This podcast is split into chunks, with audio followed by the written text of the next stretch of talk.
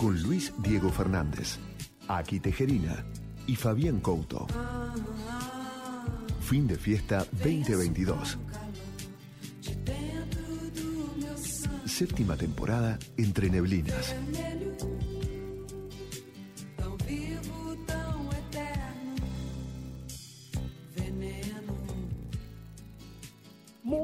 Buenas noches, amigos y amigas de fin de fiesta. Acá estamos iniciando un nuevo programa, en este caso el número 323, 323, y estamos comenzando este programa el 31 de julio, 31 ya barra primero de agosto, pero en fin de fiesta vamos a regirnos por nuestro horario, por nuestro uso horario peculiar, porque si bien estamos en la trasnoche del lunes, en fin de fiesta la noche es eterna. Así que digamos domingo de julio, último domingo de julio 31.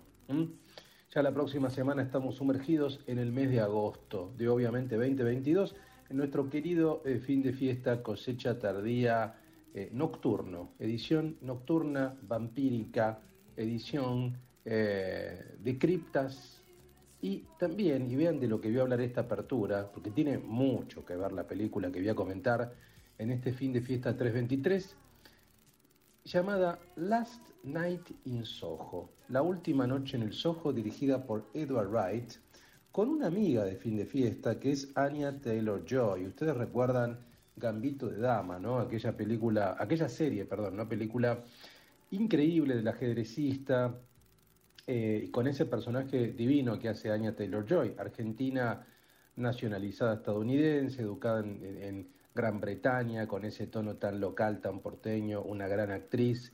Bueno, en este caso les quiero comentar precisamente esta película llamada Last Night in Soho, que la descubrí en una de las plataformas de streaming. Es una película que se estrenó en octubre de 2021, ¿no? ya prácticamente con la pandemia de poco saliendo. Eh, está, por ejemplo, en, eh, en, Flow, está en HBO, la pueden encontrar. Supongo que, que tal vez en algún otro lugar, no está en Netflix, por cierto. Pero es una película que la verdad que es muy interesante para comentar estéticamente, ¿no? Es una película británica de terror psicológico que tiene mucho, yo diría, tiene mucho de un subgénero que ahora vamos a comentar, que es el giallo. El giallo es un tipo de terror italiano, obviamente, dirigido, por ejemplo, por, ciertos directores como Mario Bava, como Dario Argento. Es un tipo de terror efectivamente psicológico, gótico, medio gótico, en este caso ambientado en Londres. ¿no? Vamos a comentar un poco de qué va, quién la dirige. Estamos hablando de La Última Noche en el Soho, o El Misterio de Soho, como le pusieron creo en la Argentina, dirigida por Edward Wright. La verdad que es un director que no conozco tan en detalle, pero esta película me sorprendió muy gratamente. Eh, obviamente actúa Anya Taylor Joy, actúa Matt Smith, que es eh, por ejemplo, uno de los protagonistas de la serie de The Crown, el que hace del príncipe Andrés, Terence Stamp, Diana Rigg, etcétera, etcétera. ¿De qué va la película? Bueno, el, punto de partida es una, es una chica llamada Eloise o Ellie, que está fascinada absolutamente con la estética de Londres de los swinging 60s, o sea, Londres de los años 60, parte del presente, parte del Londres actual. Sueña convertirse en una, digamos, ser una diseñadora de moda y bueno, finalmente puede ir a estudiar a Londres, becada al London College of Fashion. Y ahí obviamente aparecen los vínculos que tiene con sus compañeras, con sus compañeros, con algunos que son más snob, menos snob. Ella es una chica de provincia. Eh, ¿Y qué es lo que sucede? Sucede que en un momento tiene un sueño muy vívido, ¿no? un sueño muy atrapante. Es un sueño que la lleva a la década del 60. Mientras ve un cartel de la película Thunderbolt en el Café de París, observa una joven rubia, muy segura de sí misma, que se llama Sandy. Y allí ella empieza, es muy alucinante, digamos, ¿no? Como lo único que ansía luego de estudiar diseño de modas en el London College of Fashion es irse a dormir, ¿no? Eh, encuentra efectivamente un lugar que alquila, un lugar bastante peculiar, alquilado por una mujer eh, también bastante particular, no voy a revelar demasiado porque no quiero contar la trama. Eh, algo así como un departamento un poco abandonado en Londres, pero lo único que quiere ella es irse a su cuarto, un cuarto aislado, un cuarto iluminado por luces de neón y un restaurante chino, eh, irse a dormir para volver a soñar precisamente con esta chica llamada Sandy, que es algo así como una super... A ver, es como una chica que quiere ser una superestrella, que conoce al personaje que hace Matt Smith y ahí se desarrolla todo un vínculo entre los tres. Un vínculo onírico, estamos hablando, un vínculo a nivel del sueño, digamos, ¿no? Lo que pasa es que luego, eh, digamos, el sueño, lo que supuestamente es sueño, empieza a intervenir fuertemente en la realidad. Entonces, a partir de ahí se empieza a dar una relación muy interesante entre sueño y realidad. Hasta qué punto lo que uno está viviendo es la realidad y hasta qué punto uno está viviendo el sueño. Hasta qué punto lo que esta chica Eli Elois eh, está viviendo en la década del 60 o está viviendo en el presente, en 2022. Entonces, a, partir de ahí, obviamente esta chica Sandy está interpretada por Anya Taylor Joy, que está preciosa, digamos que este, efectivamente quiere ser una gran estrella, una gran cantante, pero se, un poco como que se abusan de ella, digamos, ¿no? Hay toda una reconstrucción de época alucinante del Londres de la década del 60. Musicalmente, la verdad que la película es, es muy buena, por ejemplo, tiene una banda de sonido que incluye a, los Kings, a The Who, a Siouxsie and the Banshees, o sea, tiene música también más actual. Eh, canta la propia Anya Taylor Joy, eh, música de The Searchers, de Dusty Springfield, de John Barry. La verdad que a los que aman el, el, Londres de la década del 60, ese Londres del mod, ese Londres tan cool, la verdad que es impresionante. Y además, como yo les decía, tiene un tono, un tono de terror psicológico. La película gradualmente, a medida que va pasando, que, que, se va desarrollando, va teniendo ciertos elementos un poco perturbadores. Y allí aparece esta característica del yalo. El yalo es algo que eh, tuvo grandes maestros, sobre todo como Darío Argento, por ejemplo, Suspiria de Darío Argento, que básicamente es un tipo de terror psicológico que trabaja con las percepciones distorsionadas, que tiene mucho que ver también con, eh, con cierto gótico o neogótico, y la verdad que la película entra en un creyendo hacia el final, los últimos 20 minutos, que son realmente tétricos, ¿no? Realmente tétricos, ¿no? O sea, todos los personajes revelan sus verdaderas caras, ¿no? La película está inspirada también, por lo que uno puede leer, en eh, Repulsión de Roman Polanski, tiene algo de Polanski, o eh, Don't Look Now de Nicolas Reg. O sea, la película entra en un creyendo verdaderamente, eh, sí, bastante creepy, como dirían los, los norteamericanos. Y la verdad que es una pequeña joya, es una, yo estoy tentado a decir que es una obra maestra, pero bueno, es una película que tiene pretensiones modestas, pero la verdad que lo que pretende eh, lo cumple con creces. Es una película, es una gran película, muy poco conocida, eh, que me parece que merece su, oportunidad, digamos, ¿no? Y que tiene mucho que ver con el presente de fin de fiesta, nuestro fin de fiesta cosecha tardía nocturno. Es una película tremendamente nocturna, una película donde literalmente hay fantasmas, hay hay asesinos, pero asesinos bombivans que fuman y beben muy bien, como los ingleses. Eh, hay mucha belleza, ¿no? Es una película que tiene una luz, está muy bien iluminada. Así que yo les recomiendo fuertemente Last Night in Soho de Edward Wright con nuestra querida Anya Taylor Joy eh, para que la disfruten. ¿no? Esta es mi recomendación de fin de fiesta cosecha tardía número 323. 323. Además, amigos, vamos a tener un programa muy fuerte, porque Couto nos va a traer el testimonio de María Mijares, la mayor enóloga de España, que habla de sus vinos Puna. Además, tendremos un tres trip de Mimi Maura presentado por ella. Además, como si fuera poco, Couto va a hablar de Overo Wine Bar. Quiero decir, tenemos mucho contenido de Fabián, novedades enológicas, gastronómicas, obviamente un tracklist siempre a la gran altura de fin de fiesta. Por supuesto, aquí Tejerina, sus anteojos urbanos nos van a contar qué vio, qué bebió, qué comió, qué leyó de la ciudad de Buenos Aires, qué le gustó, eh, su columna siempre tan esperada. Y por mi parte, en la sección de Trasnoche Filosófica les voy a hablar de un libro de Jacques Derrida, un filósofo argelino que se llama De la gramatología. Vamos a hablar un poco de una palabra que se puso de moda que es la de construcción. Bueno, ¿qué quiere decir la de construcción? ¿Qué quiere decir de construir? ¿Y por qué la de construcción eh, nos lleva a hablar de la escritura? Así que tendremos un gran, gran programa número 323, este fin de fiesta cosecha tardía. Eh, así que amigos, por mi parte, los voy a dejar ahora con Fabián Couto para que les diga musicalmente con qué arrancamos este programa, cosecha tardía obviamente, este programa tan británico y tan creepy. Amigos, este es el programa 323. Como bien ha dicho Luis recién, estamos en este fin de fiesta noctámbulo de domingo, lunes, 31 de julio, una película noctámbula con la estrella de Gambito de Dama. Yo la vi, me quedó la duda si ella hizo esa película antes o después de Gambito de Dama. Pero es una gran película, gran película. Y yo pensaba justamente en el terror psicológico de Polanski y Luis me lo sacó de la me lo sacó de la boca o él lo dijo, mejor dicho, porque es así, sí, tiene totalmente esa cosa de repulsión. Es buenísima, buenísima. El programa 323 en el idioma de las flores es el cotileidón, para que lo sepan. Y este programa es un programa muy especial.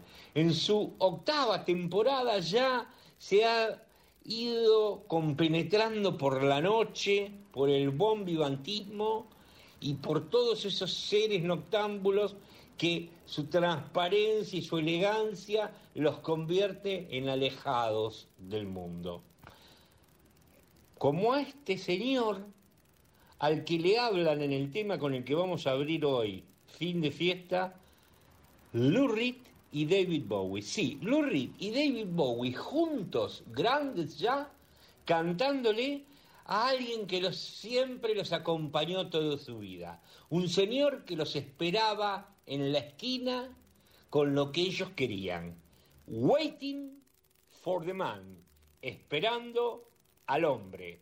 Así arranca fin de fiesta y después, después viene Bauhaus. L-O-U, this man.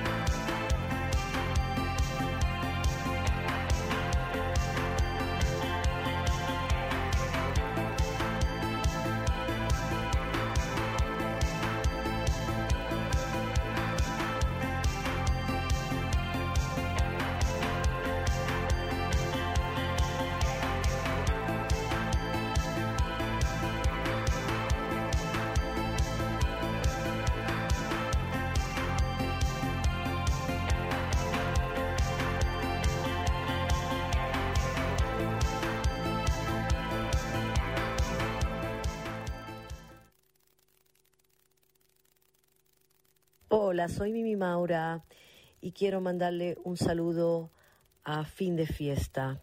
Ahora vamos a escuchar Hoy el sol brilla a destiempo.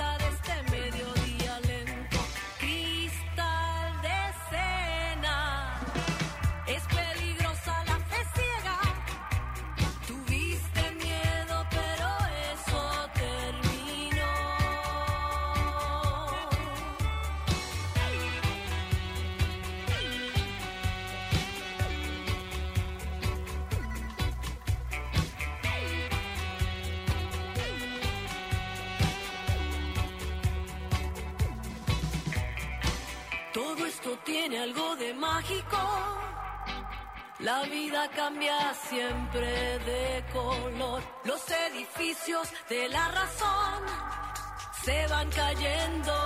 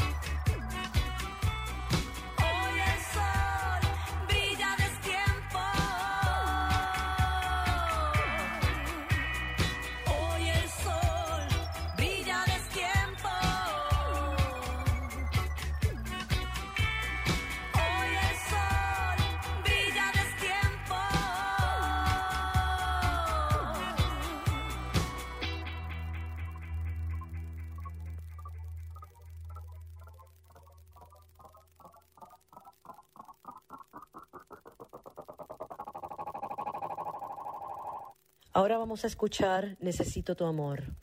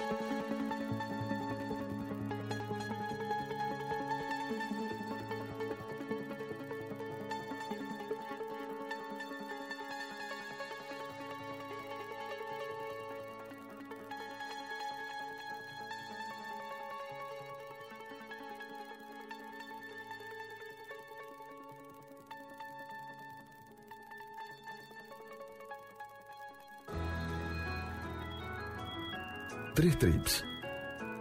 Un viaje musical. Esta próxima canción se llama Ese Camino.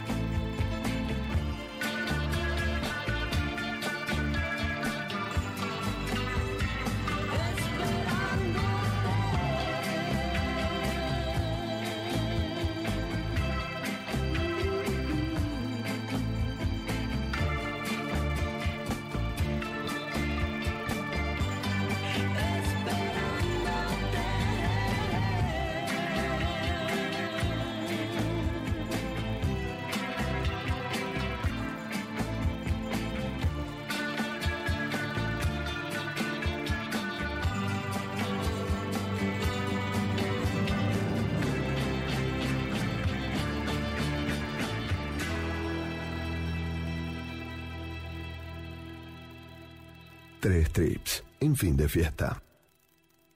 Saludos, soy Mimi Maura y estás escuchando Fin de Fiesta. Les cuento que este próximo 6 de agosto vamos a estar tocando con Mimi Maura en el ND Ateneo. No se lo pierdan.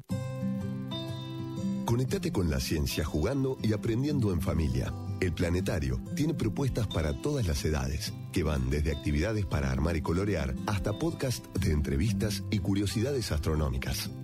Ingresa a las redes del Planetario en Instagram, Facebook, Twitter y Spotify o a www.planetario.buenosaires.gov.ar y descubrí el universo desde casa.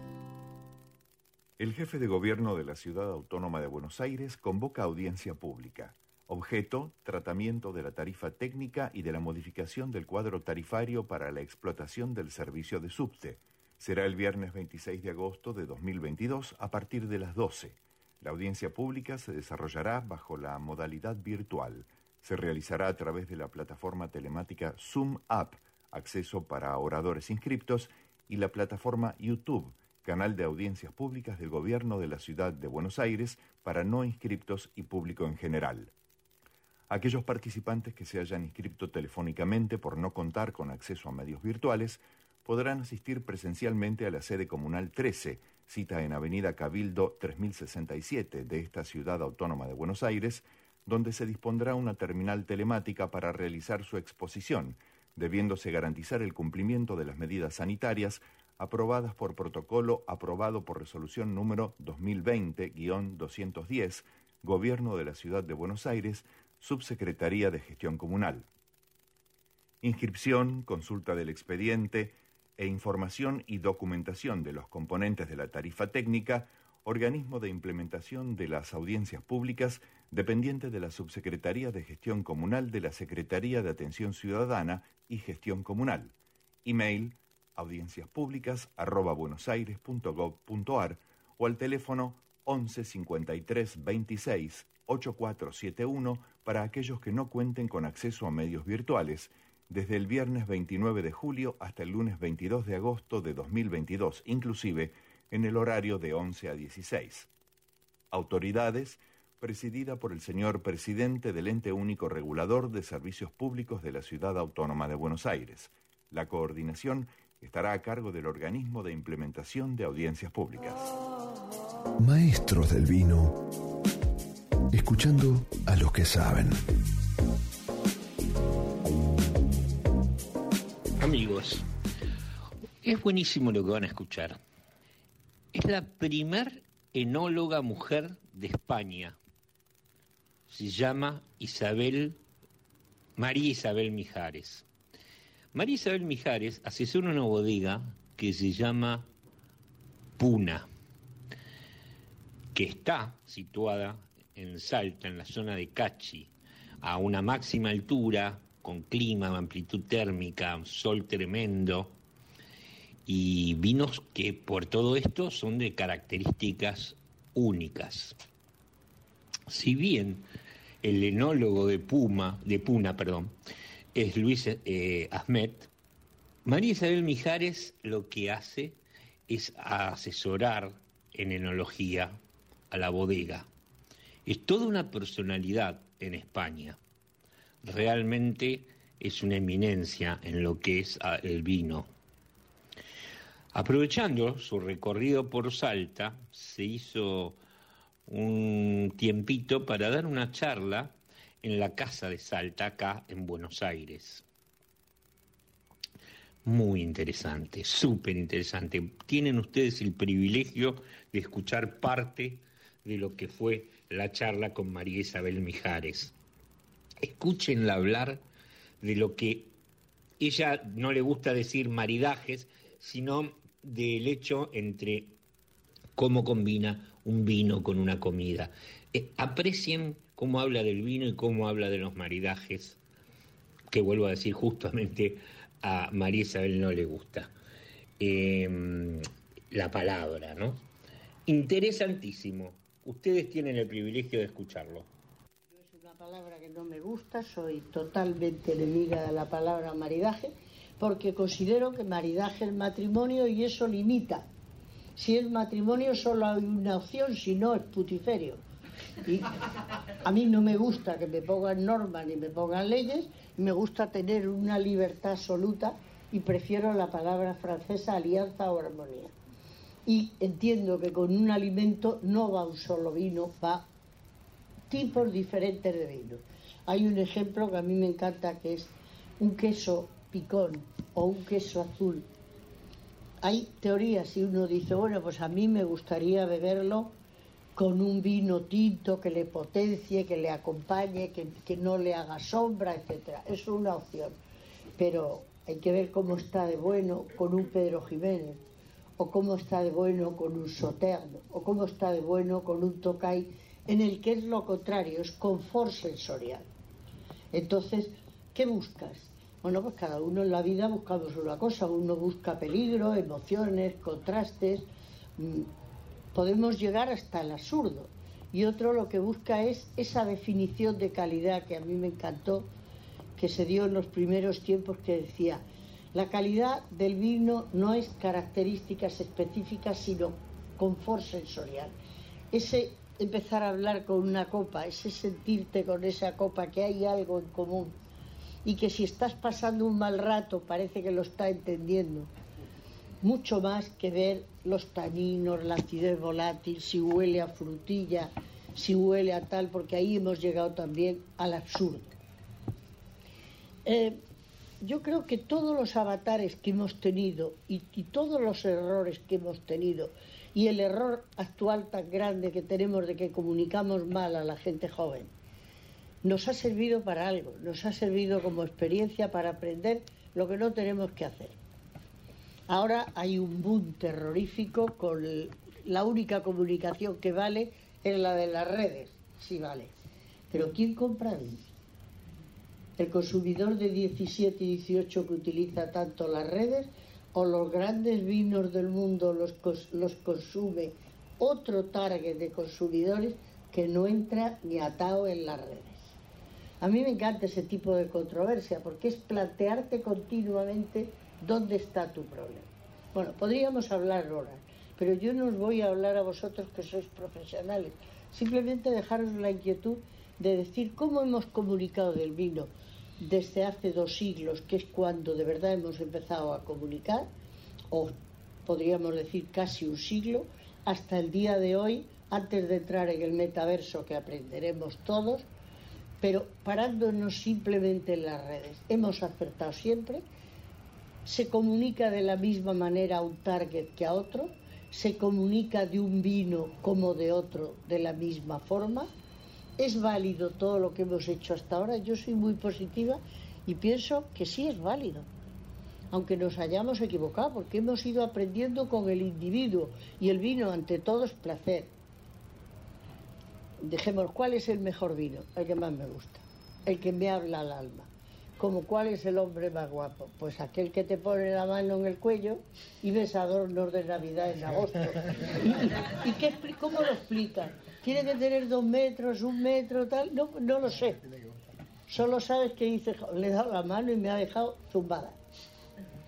Yo soy profundamente, acaba de decir algo que es verdad, profundamente feminista pero feminista convencida. No soy feminista de miembro, miembra, etcétera, etcétera, porque me parece uh, totalmente anacrónico esa caída que tenemos en ese lenguaje llamado inclusivo que vamos a terminar por odiar porque estamos cayendo realmente en el absurdo.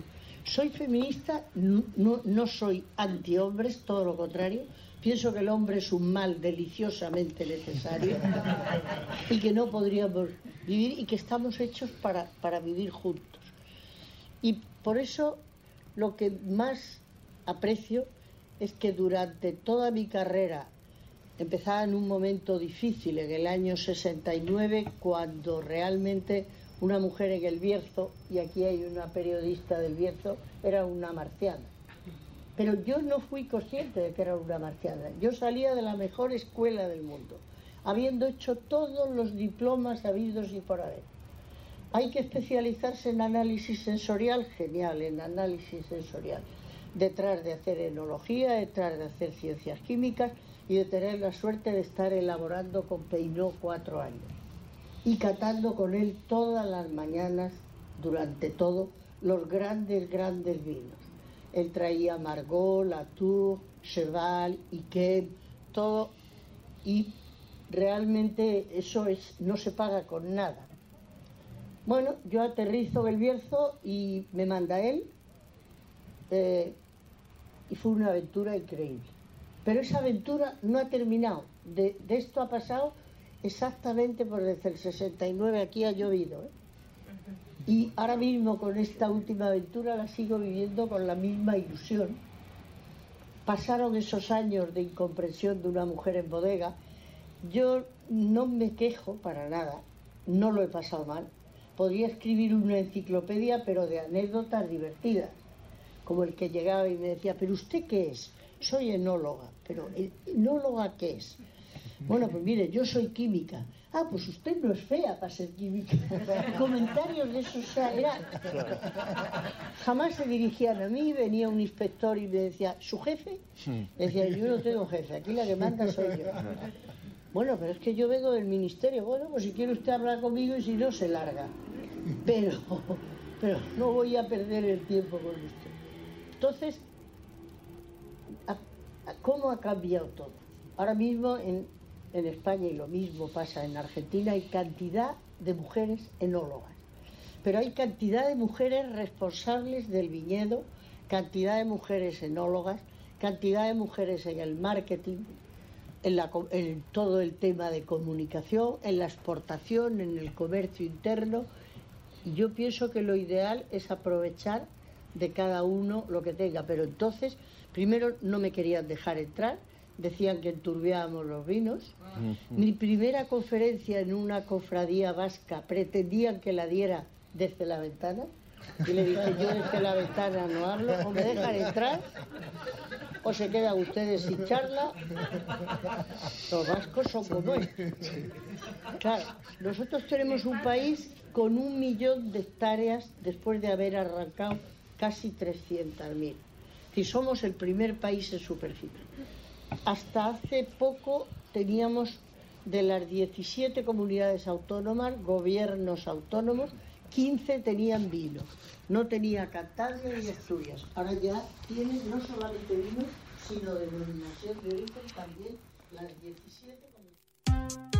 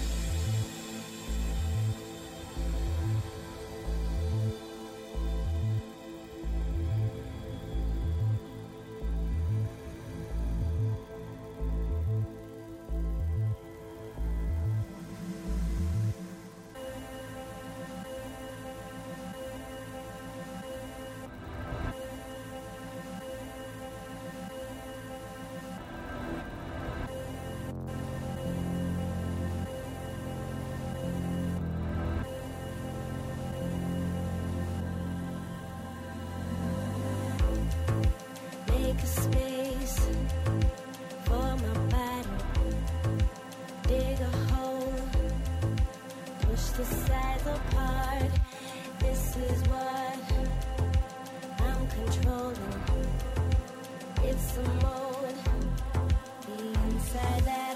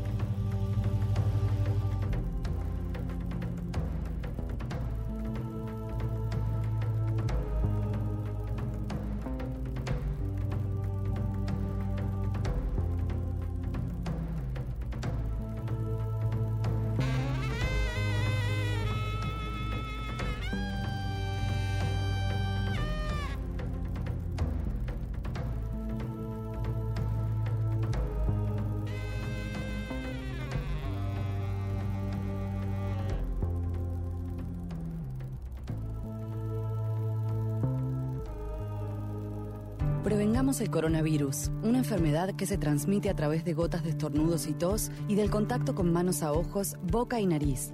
Para saber sobre síntomas y métodos de prevención, entra a buenosaires.gov.ar barra coronavirus. Entre todos podemos prevenir el coronavirus. Buenos Aires Ciudad. Vamos, Buenos Aires.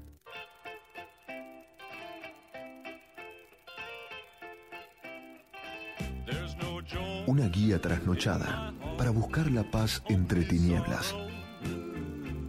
Lo mejor de la semana, según la mirada urbana de Aki Tejerina.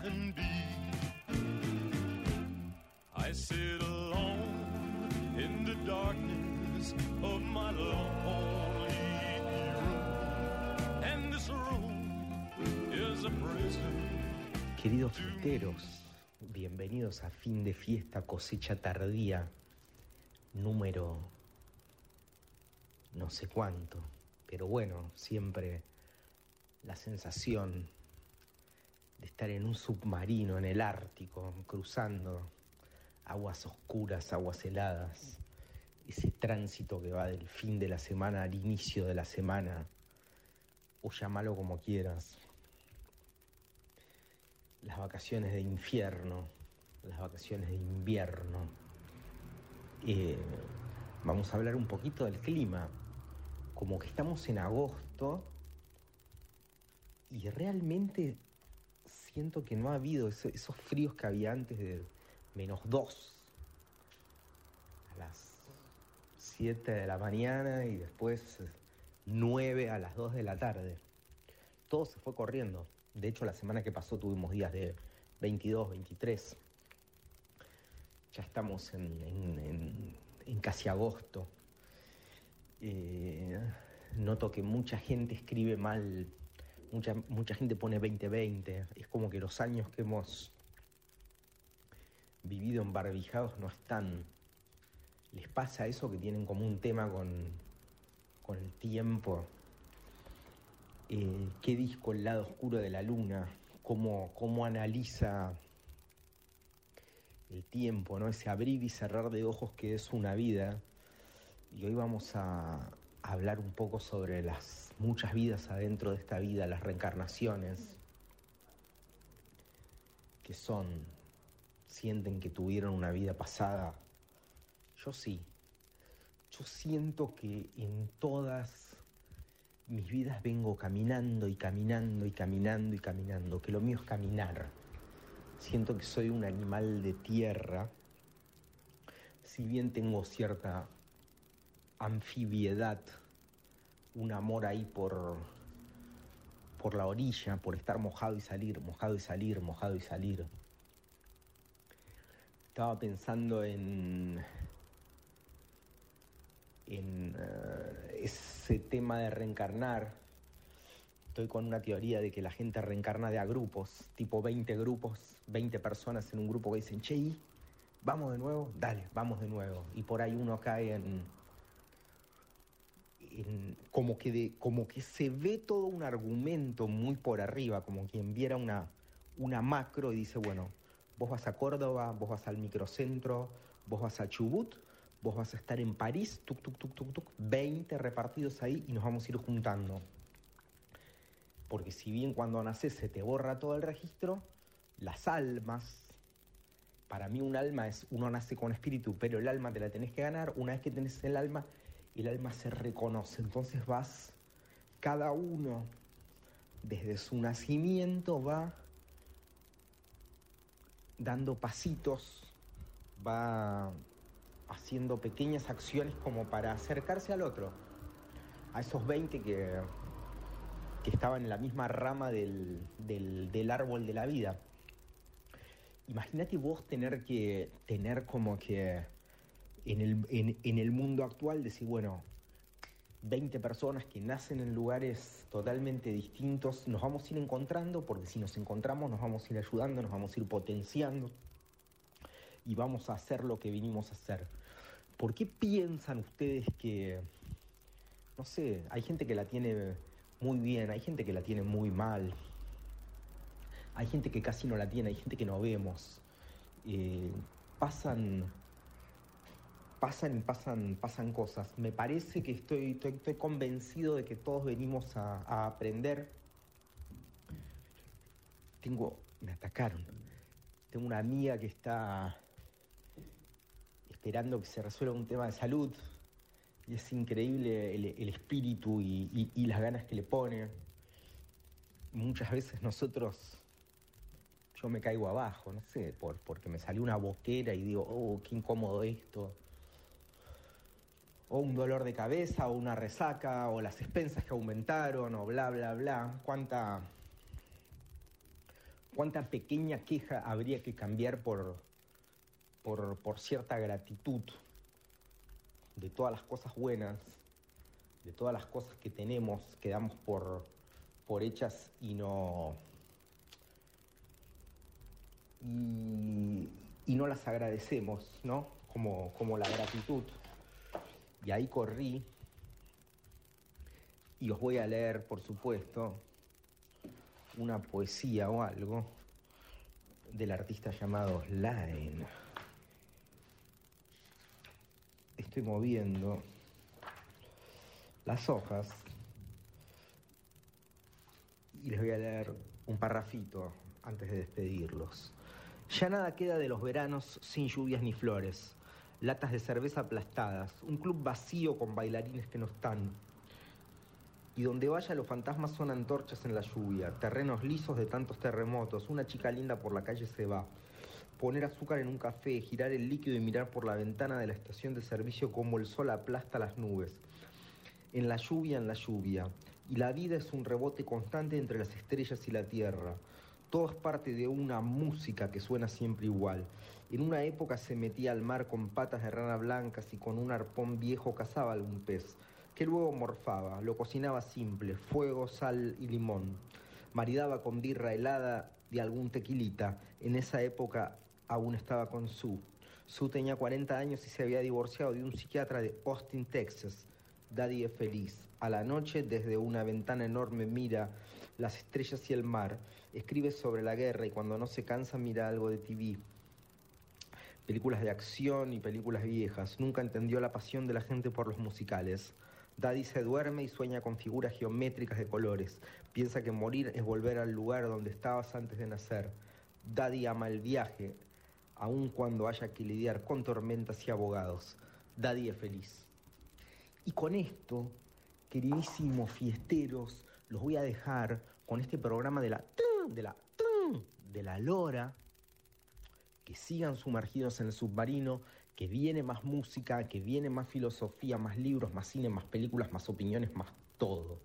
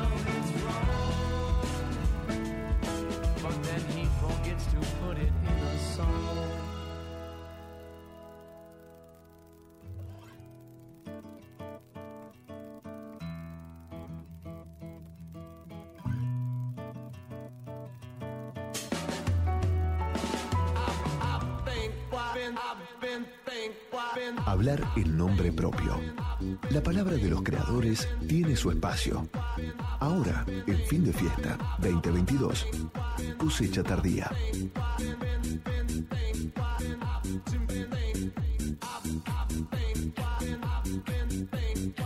El lugar del que les voy a hablar se llama Overo. Es el lugar ideal para pasar un buen rato, hacer un paréntesis al ruido y degustar un buen vino. En lo que era un hotel boutique, superpuesto ahora muy bonito, muy bonito, una terraza exclusiva espectacular frente a la Plaza Armenia, se juntaron dos personas. Un gran chef, dueño en su momento de un lugar que fue de culto, Freud and Faller, y Daniel Riguera, un empresario. Eh, Daniel iba a comer al restaurante de Paul, era cliente, con el tiempo se fueron haciendo amigos, según nos contó Daniel, y decidieron tener un proyecto juntos. En el 2020 lo hicieron realidad en este lugar que es fabuloso, hermosísimo, vuelvo a decirlo, Overo frente a la Plaza Armenia. Tres pisos de un lugar con sala de música, sala de, de degustación, sala de cine, pero todo girando alrededor del vino y de la buena comida con que acompañan los vinos que hace Paul Lican. Armó una carta de platitos sencillos, pero con la mano de lo que es un gran chef como es él, y él sabe que es un gran chef. Sus empanadas fritas de queso son impresionantes, impresionantes. Todo muy cuidado, porque hay una cosa también que tiene buena Overo. Los quesos y la charcutería de productores locales, regionales, son increíbles, realmente son increíbles. tienen tres tipos de salamines. Imaginen como si ustedes degustaran tres vinos. Bueno, degustan tres salamines, uno de Córdoba, otro de Mercedes y otro de Entre Ríos. Tremendos, tremendos. Y después, entre todo lo que Paul Lican hace solo para acompañar las más de 440 etiquetas de vinos que Overo tiene y que eligen ellos personalmente en una cata ciega, la sommelier, Daniel y Paul, bueno, ahora hay una empanada que se llama una empanada no res.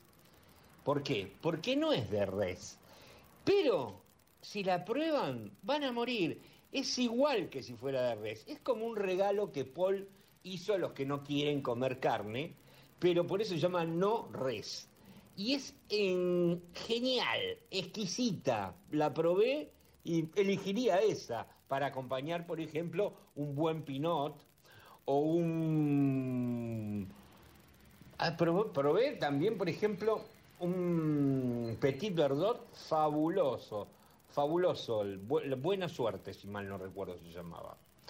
Overo tiene un menú, hay algún, a veces hay menú eh, maridaje por pasos y con tintos australes, con blancos de, del norte, con es, genial, es entretenidísimo. Pero qué mejor que nos lo cuente justamente Paul el gran Paul habla para fin de fiesta.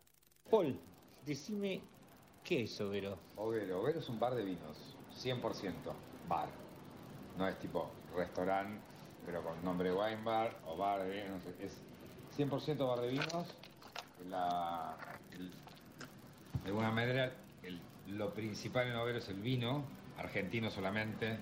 Eh, es un lugar donde tratamos de acompañar al vino desde la cocina hasta con intenciones como regalarte el agua para Sí, que te hidrates, tipo, eh, para cuidarte de alguna manera.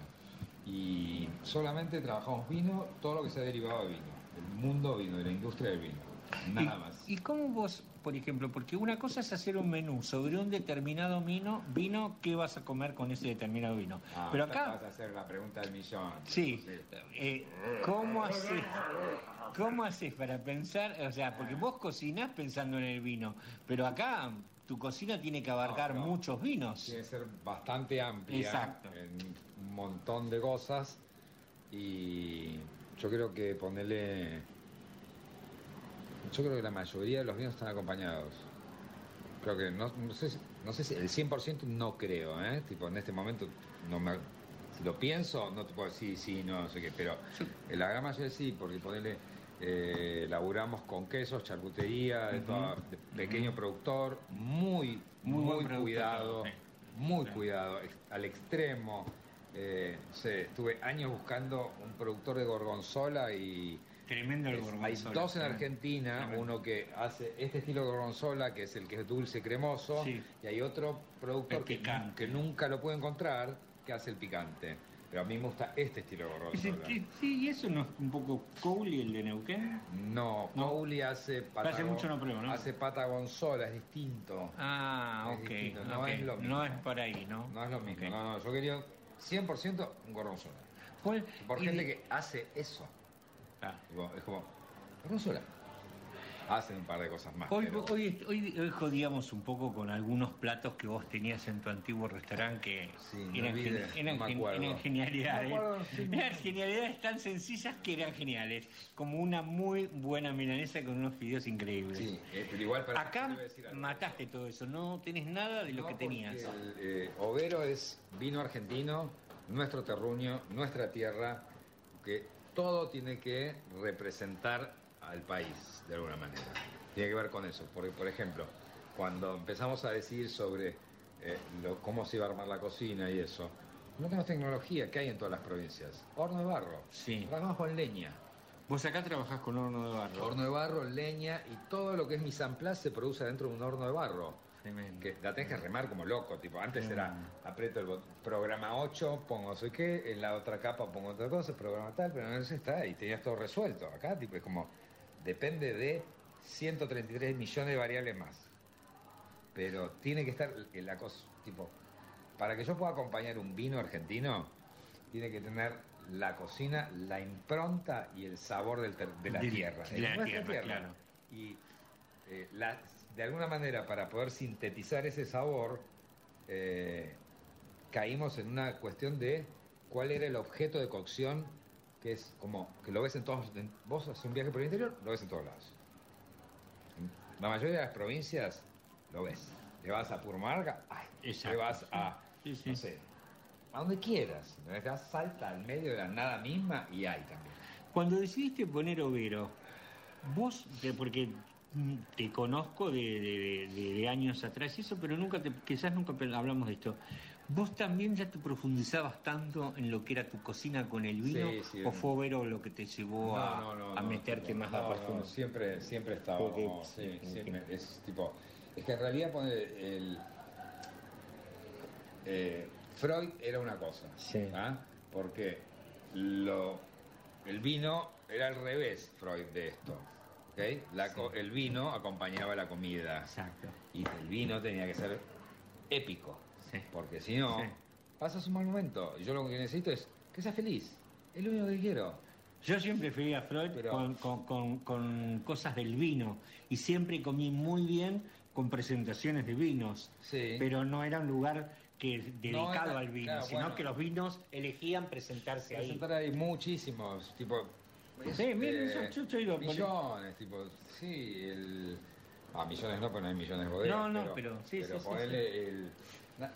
Conozco a la mayoría, tipo, son muchos años de trabajo De también.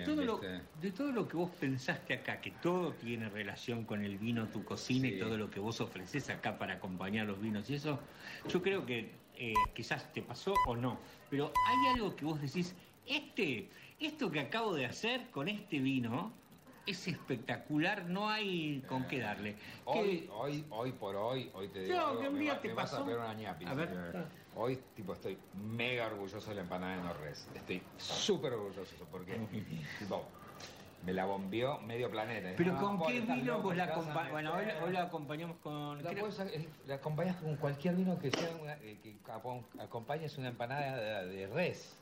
Bueno, contá un poco, ya sé que te ser- vas a guardar el pero no, secreto, pero ¿qué es- es la, el la ser empanada no no res? Es que no tiene proteína animal, es vegetal. increíble. 100%, no tiene nada.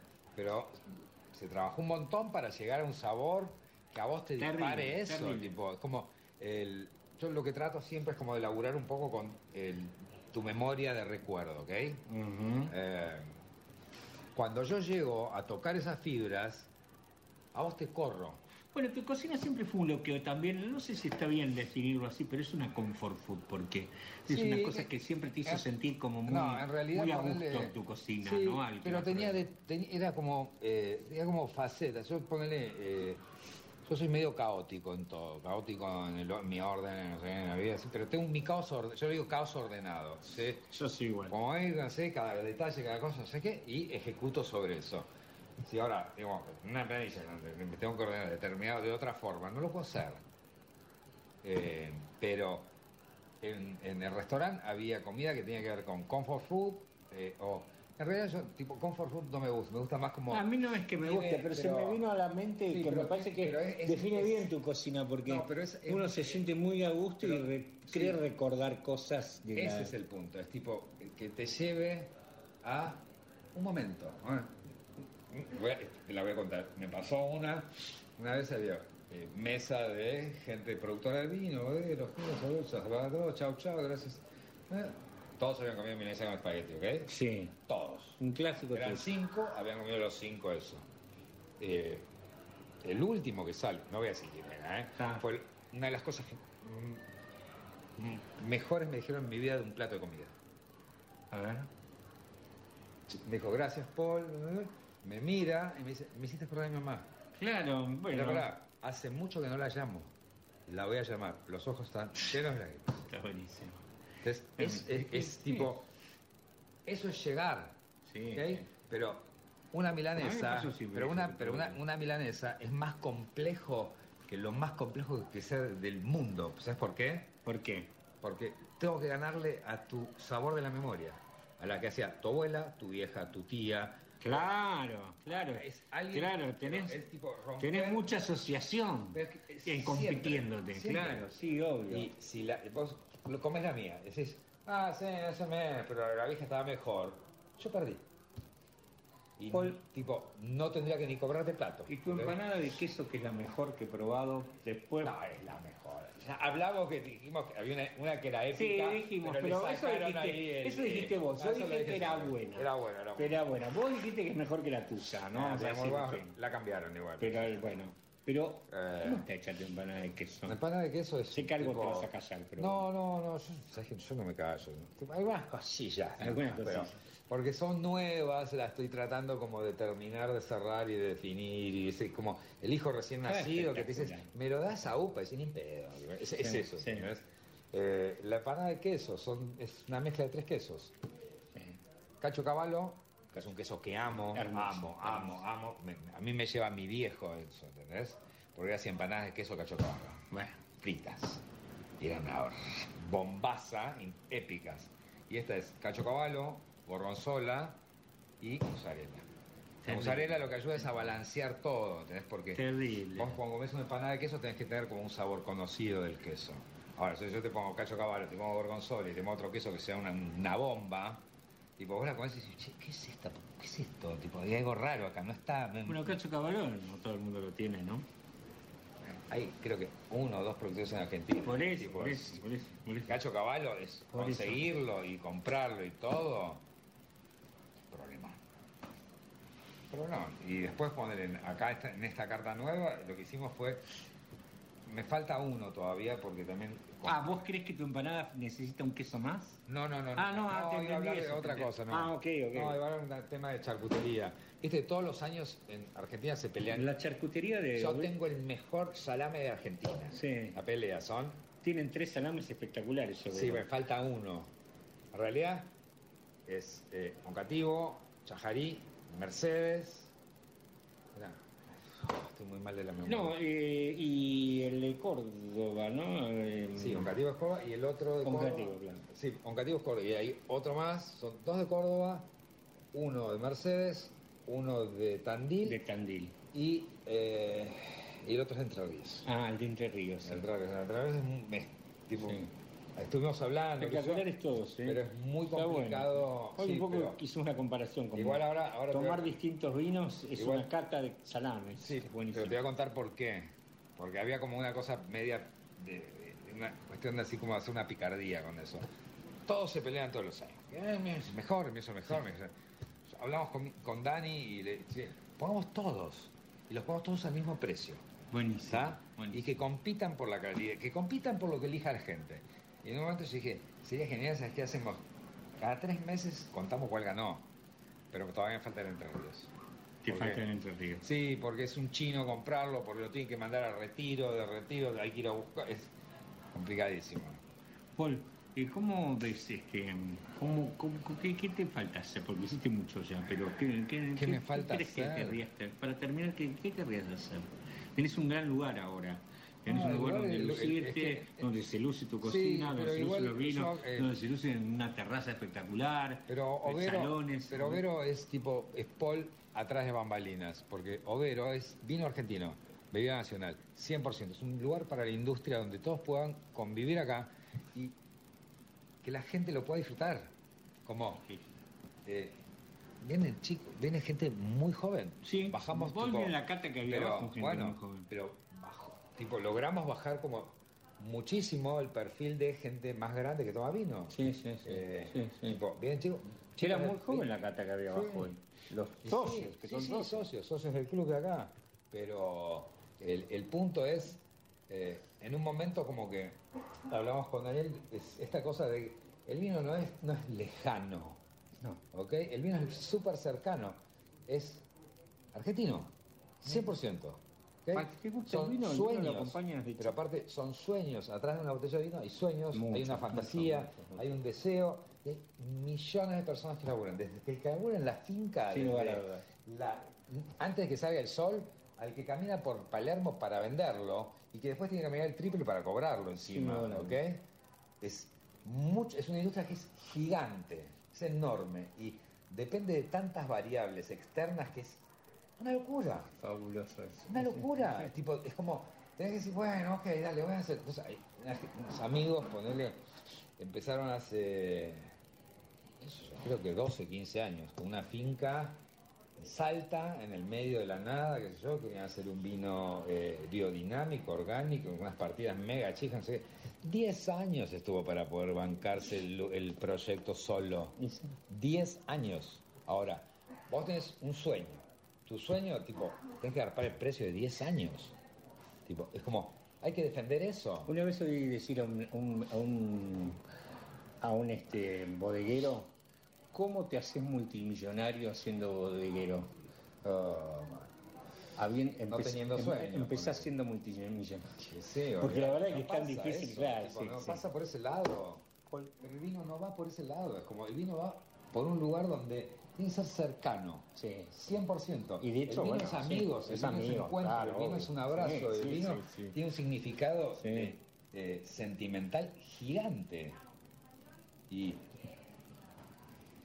tiene que estar. Y no tiene que estar lejano. Tipo, nosotros ponele acá en Obrero, todos los vinos se cobran a precio de vinoteca.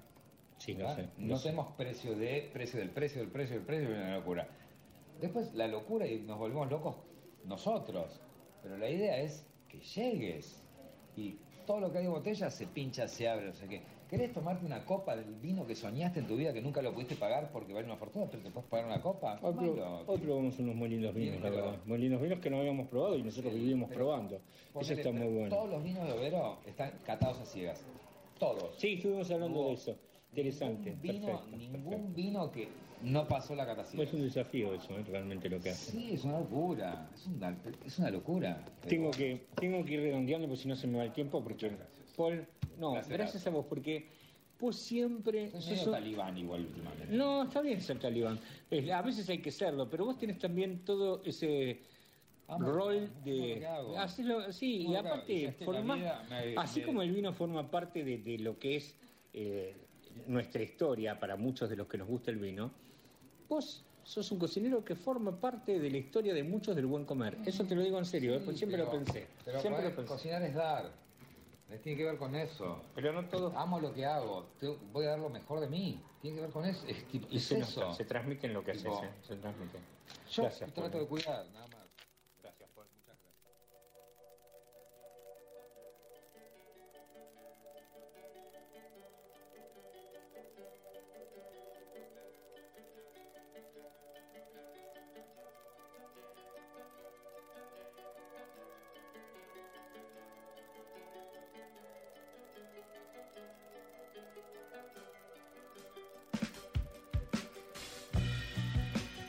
Change of heart. Cause we've grown apart. And I can't say how. I still love you so.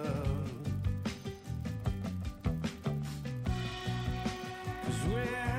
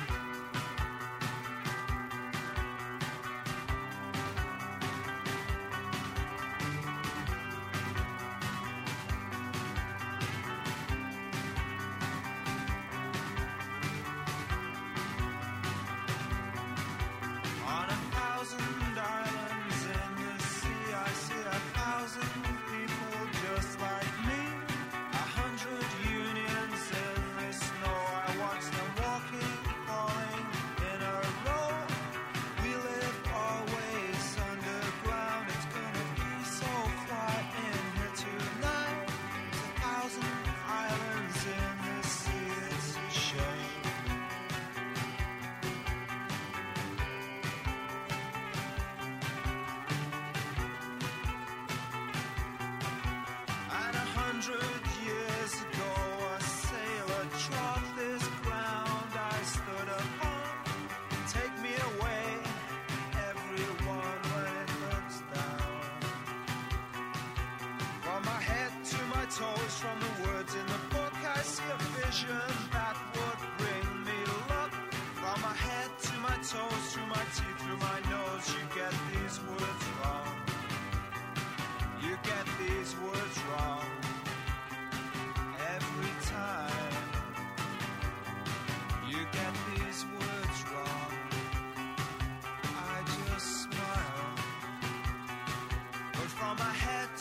toes from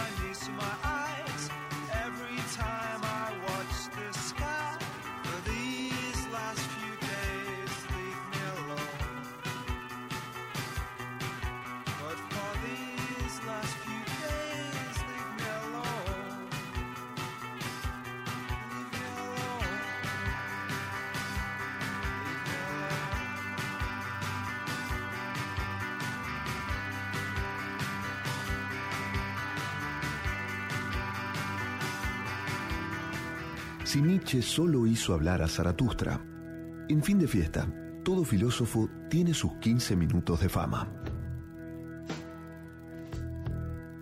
Trasnoche filosófica, entre destilados y habanos.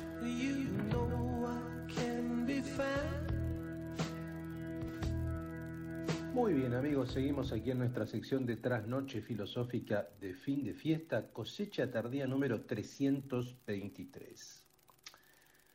Eh, si yo les digo deconstruite, dale, deconstruite, tenés que deconstruirte, es la que va, es la nueva. ¿De dónde sale esa palabra? Esa palabra nace de la filosofía, esa palabra tiene un padre fundador en cierto sentido y ese padre fundador se llama Jacques Derrida. Jacques Derrida eh, fue un gran filósofo de lengua francesa, nacido en Argel, que publicó una serie de libros fundamentales. Por ejemplo, yo creo que su libro más importante, o uno de sus más importantes, se llama De la gramatología y se publicó en 1967. Hay, otros que son importantes, como La escritura y la diferencia, también del 67, La voz y el fenómeno, también del 67, fue un año muy prolífico para Derrida. Bueno, en fin, muchísimos libros. La- la verdad, un gran profesor este, que formó parte un poco de la generación de esos maestros pensadores, como dicen los franceses, de le maître penseur, ¿no? Por ejemplo, como Michel Foucault, Gilles Deleuze, Félix Guattari, y y ahí colocamos a Jacques Derrida. Derrida acuña un poco esta expresión de construcción, producto de la traducción, vean ustedes el origen, es interesante conocerlo, de la traducción francesa, en verdad, de la palabra destrucción en alemán, ¿no? Destrucción de Heidegger. Martin Heidegger, filósofo de ser y tiempo, eh, de quien hablamos acá en la sección de Trasnoche Filosófica, eh, acuñó esta palabra destrucción de la metafísica y de alguna manera eh, Derrida la traduce como deconstrucción en francés y también hay otra acepción que es abau, abauen, eh, de Edmund Husserl. Abauen sería algo así como desmontar, o sea, armar y desarmar. La deconstrucción tiene que ver con esto, con desarmar algo. Ustedes recuerdan, por ejemplo, cuando eran chicos seguramente jugaban con los mis ladrillos o con los Lego, que eran piecitas que íbamos armando y armábamos una casa o lo que sea. Bueno, deconstruir es al revés. Una vez que armaste algo, desarmar y ver las piezas que forman parte de esa forma. La idea básicamente de la deconstrucción es esa, digamos, es que la historia de la filosofía está constituida por grandes eh, centros ordenadores o por grandes conceptos ordenadores, como la idea platónica, como el dios medieval, como el sujeto kantiano. ¿Qué pasa si los corremos? ¿Qué pasa si los desarmamos? ¿Qué queda? ¿No? O sea, ¿cómo podemos armar el sentido de la realidad a partir de otras piezas? ¿no? Eso quiere decir, eso tiene muchas implicancias, por ejemplo, que no hay esencias, que no hay cosas universales, que no hay esencias universales de las cosas, sino que de alguna manera la realidad social, política, etcétera, está construida. Si está construida, se puede deconstruir, se puede desarmar y se puede armar de otra manera, ¿no? Esto me parece a mí que tiene, tiene por un lado una, una vertiente de una profunda libertad, digamos, ¿no? Porque uno puede desarmar y uno puede armar. Obviamente que no es tan sencillo, porque no es que uno puede desarmar algo a piacere como se le canta. Hay relaciones de poder, hay determinaciones, pero en definitiva, eh, eh, si no hay una esencia de la realidad, es porque uno puede desarmarlo. Lo que plantea un poco Derrida en este libro que es de la gramatología es los fundamentos de esto. Y lo plantea a partir de determinadas eh, nociones. Por ejemplo, como yo les contaba, en general la historia de la filosofía trabaja con pares binarios excluyentes. Por ejemplo, alma-cuerpo. Por ejemplo, bien-mal. Por ejemplo, Dios-hombre. Por ejemplo, masculino-femenino. En general, esa, forma binaria de pensar siempre tiene en el primer elemento del par el que es jerárquicamente superior. Por ejemplo, el alma ha sido jerarquizada en la historia de la filosofía y en la, religión, digamos, respecto del cuerpo. Supuestamente el alma es universal, inmaterial, inmortal, y el cuerpo es corruptible, se enferma, etc. Supuestamente el bien debería triunfar frente al mal. Supuestamente lo masculino eh, tiene o ha, ha tenido históricamente, ha estado históricamente, jerárquicamente por encima de lo femenino. Entonces, ¿qué quiere decir de construir? Bueno, primero dar cuenta de estos pares binarios. Lo que va a tratar de hacer Derrida es precisamente desarmarlos y mostrar que no hay tal jerarquía. O sea, que no necesariamente el alma tiene que estar por encima del cuerpo, que no necesariamente el hombre tiene que estar por encima de la mujer, ¿se entiende? O sea, esto impacta en las cuestiones de género, en las cuestiones metafísicas, en todo tipo de cuestiones. Y él lo va a hacer, eh, a ver, lo que es interesante es que el punto de partida, él lo hace con la escritura. Él dice, eh, en la historia de la filosofía, la oralidad ha sido privilegiada respecto de la escritura. La escritura era vista como un suplemento, como una prótesis, como una ayuda a memoria. De hecho, el padre fundador de la filosofía, Sócrates, no escribía, o sea, eh, daba sus clases de filosofía de manera oral. Eso implica un privilegio. ¿Por qué pasa esto? Bueno, pasa porque en general hay toda una operación metafísica, política, que da cuenta de que la oralidad está más conectada con la idealidad o con la espiritualidad. O sea, supuestamente la voz, eh, al ser un elemento que no se puede fijar, al ser un elemento más ideal, al estar más conectado con la conciencia, con el hálito vital, está asociado con el alma, ¿no? La voz es un reflejo del alma. Mientras que la escritura es mecánica, es repetitiva, no hace falta que uno esté presente para leerla, eh, es un testimonio de la, finitud, de la corruptibilidad, de la muerte, incluso de la, masturbación, porque es un ejercicio solitario, es está asociada con elementos finitos, mientras que la voz está asociada con el alma y la filosofía en su origen tuvo un punto de vista muy platónico. Entonces lo que trata de hacer Derrida es decir, bueno, no, ojo, esto no es tan así. La escritura es fundamental, incluso para la configuración de objetos eh, ideales, por ejemplo, la matemática eh, o la geometría, que supuestamente nos hablan de objetos universales, ideales, sin la notación gráfica no existiría. Sócrates, si bien no escribió, conocemos de Sócrates por Platón, y Platón sí escribió los diálogos. Por tanto, esa idea de que la escritura es suplementaria es una operación metafísica, es un prejuicio que debe ser deconstruido, ahí aparece la palabra. Entonces, todo este, proceso es muy interesante, lo que nos va mostrando Derrida es que ese privilegio de determinados elementos en los pares de la metafísica respecto de- de los otros está sentado en una jerarquía que puede ser invertida, que puede ser invertida y que puede ser cambiada. Entonces vean lo que le- le- les, le- les voy a leer este pasaje que a mí me encanta, de la gramatología. Vean lo que dice. Dice, la escritura es peligrosa desde el momento en que la representación quiere hacerse pasar por la presencia y el signo por la cosa misma. Y existe una necesidad fatal inscrita en el propio funcionamiento del signo. El suplemento se añade, es un excedente con una plenitud que enriquece otra plenitud, el colmo de la presencia. Así como el arte, la tecné, la imagen, la representación, la convención se producen a modo de suplemento de la naturaleza y se enriquecen con toda esa función de acumulación. Pero el suplemento suple, no se añade más que para reemplazar, interviene o se insinúa en lugar de.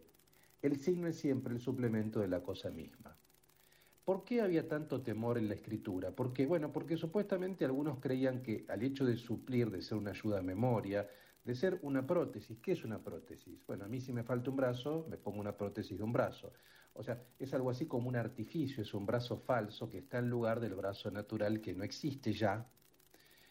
Pero eso origina toda una serie de preguntas que son muy interesantes. ¿Qué pasa si el suplemento, si la prótesis, si el brazo artificial, si la escritura reemplazan lo que supuestamente es natural? Bueno, aparece este movimiento de deconstrucción.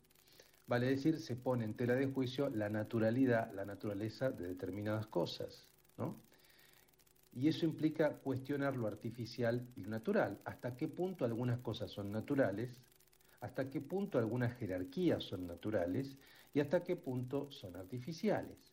Entonces, como ven, acá está la potencia liberadora de la deconstrucción, que pone en tela de juicio desde supuestos artificios lo que en teoría es natural. En definitiva, lo que va a plantear Derrida es que tal naturaleza no existe. O sea que todo es producto de una construcción, de que hay un elemento constructivo, digamos, por detrás, y que ese elemento constructivo establece jerarquías que eh, se van cristalizando y que nos quieren hacer creer que son eternas cuando no lo son. La deconstrucción lo que deja en evidencia es que todo este tipo de relaciones jerárquicas pueden ser modificadas, pueden ser invertidas. Por eso, por ejemplo, la deconstrucción ha tenido potencia en el plano del género. La jerarquía masculino-femenino puede ser invertida. Y de hecho ha sido invertida y lo celebramos. ¿no? Las mujeres se han empoderado. Amigos, les recomiendo de la gramatología eh, esta, esta dosis que recién les, les, les proporcioné. Es un libro hermoso, es un libro un poco complejo, pero acá en fin de fiesta recomendamos filosofía de altísima, altísima gama. ¿Con qué maridamos esta sección de Trasnoche Filosófica? Bueno, Derrida era un gran fumador de pipa, así que fumen una buena pipa con un tabaco dulzón, Cavendish, y bébanse un buen eh, Cabernet Franc, o, o tal vez algún vino cosecha tardía. ¿eh? Seguimos acá en fin de fiesta, amigos, precisamente, precisamente cosecha tardía, navegando al filo de la noche.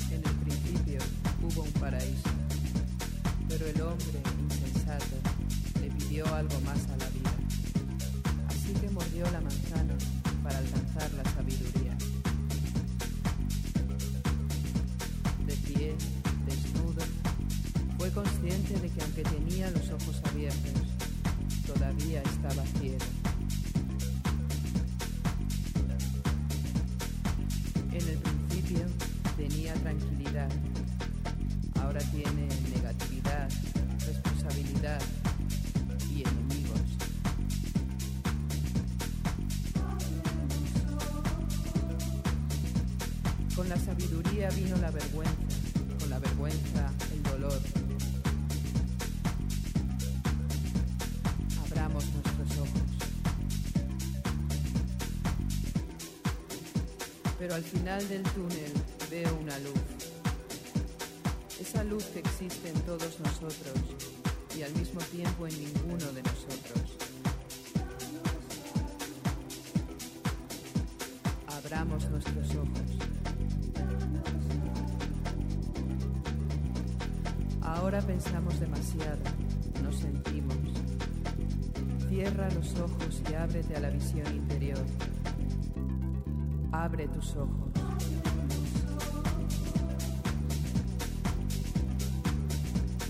Alza las manos y comprende y abre los ojos.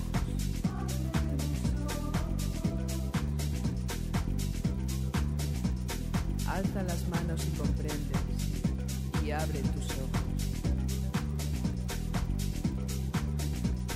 Abre tus ojos y siente. Cierra tus ojos y abre tu yo interior.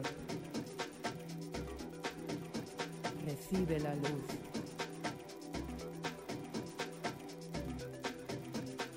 Alza las manos y comprendes.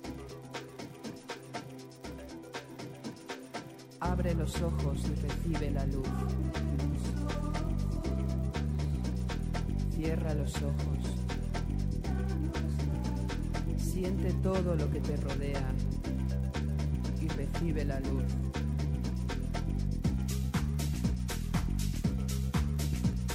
Abre tus ojos internos y siente. Verás que hay belleza a tu alrededor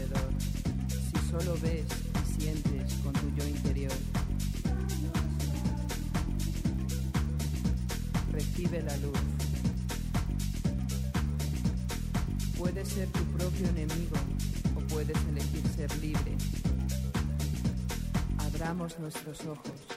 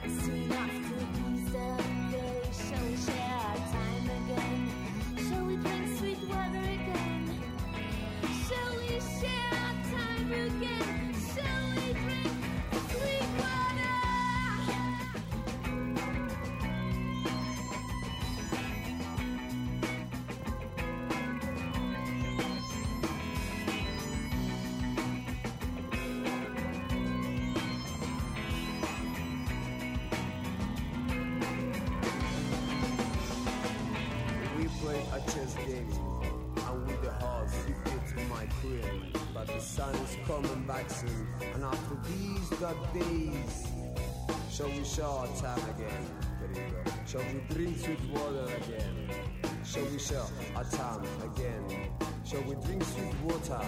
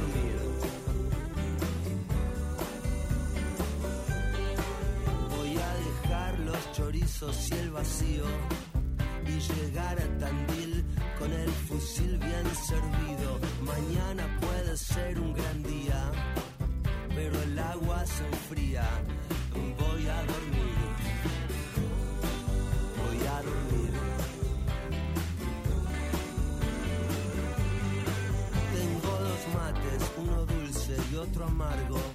Se hace largo el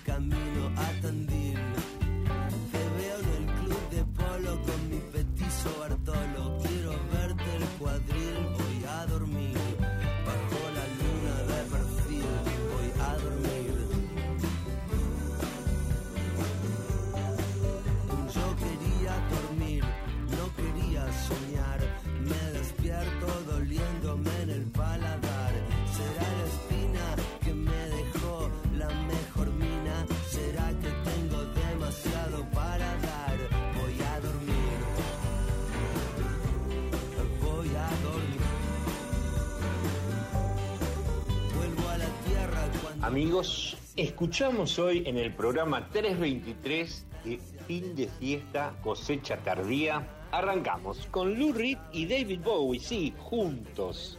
En el cumpleaños de David Bowie, que lo celebró en New York, haciendo Waiting for the Man. Luego Bauhaus, The Man with X-Ray Eyes. She Passed Away, Ritual. Luego tuvimos un tres trips fabuloso de lo que es el nuevo disco de Mimi Maura, Alma Adentro. Escuchamos tres temas presentados por la misma Mimi Maura. Escuchen Alma Adentro, porque la verdad quizás sea, lo cual es mucho decir, con todos los anteriores discos que son muy buenos, el mejor disco de Mimi Maura. Boy Harsher, Faith. Royce Up and Robin Monument. Jack White, Jack White que va a venir parece pronto, haciendo, si el dólar se lo permite, el dólar blue, A Madman from Manhattan, Get Well Soon, I Love Humans, New Order, Leave Me Alone, Laika, Louder Than Stars, Fangoria, Abre los Ojos, Lions Love, la ex banda de el gran Daniel Melingo haciendo Swing to Me. Calamaro se despide y así se despide este programa con eso que escuchan detrás. Es Voy a dormir, Calamaro. Amigos, este programa está producido por Graciela Yanela, Jaime Monjó, la verdadera estrella del programa, Guille Banti en la edición y en la operación Cecilia Cataldi. Yo soy Fabián Couto, junto a Aki, junto a Luis, hacemos fin de fiesta desde hace ya más de siete temporadas. Y los dejo pensando en esto mientras se tapan y se apachorran. Si al mundo vino y no toma vino, ¿para qué vino?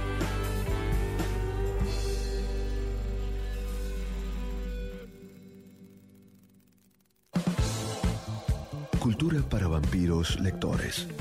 Y gastronomía para insomnes bombivans. Fin de fiesta, cosecha tardía. En el séptimo año se nos vino la noche.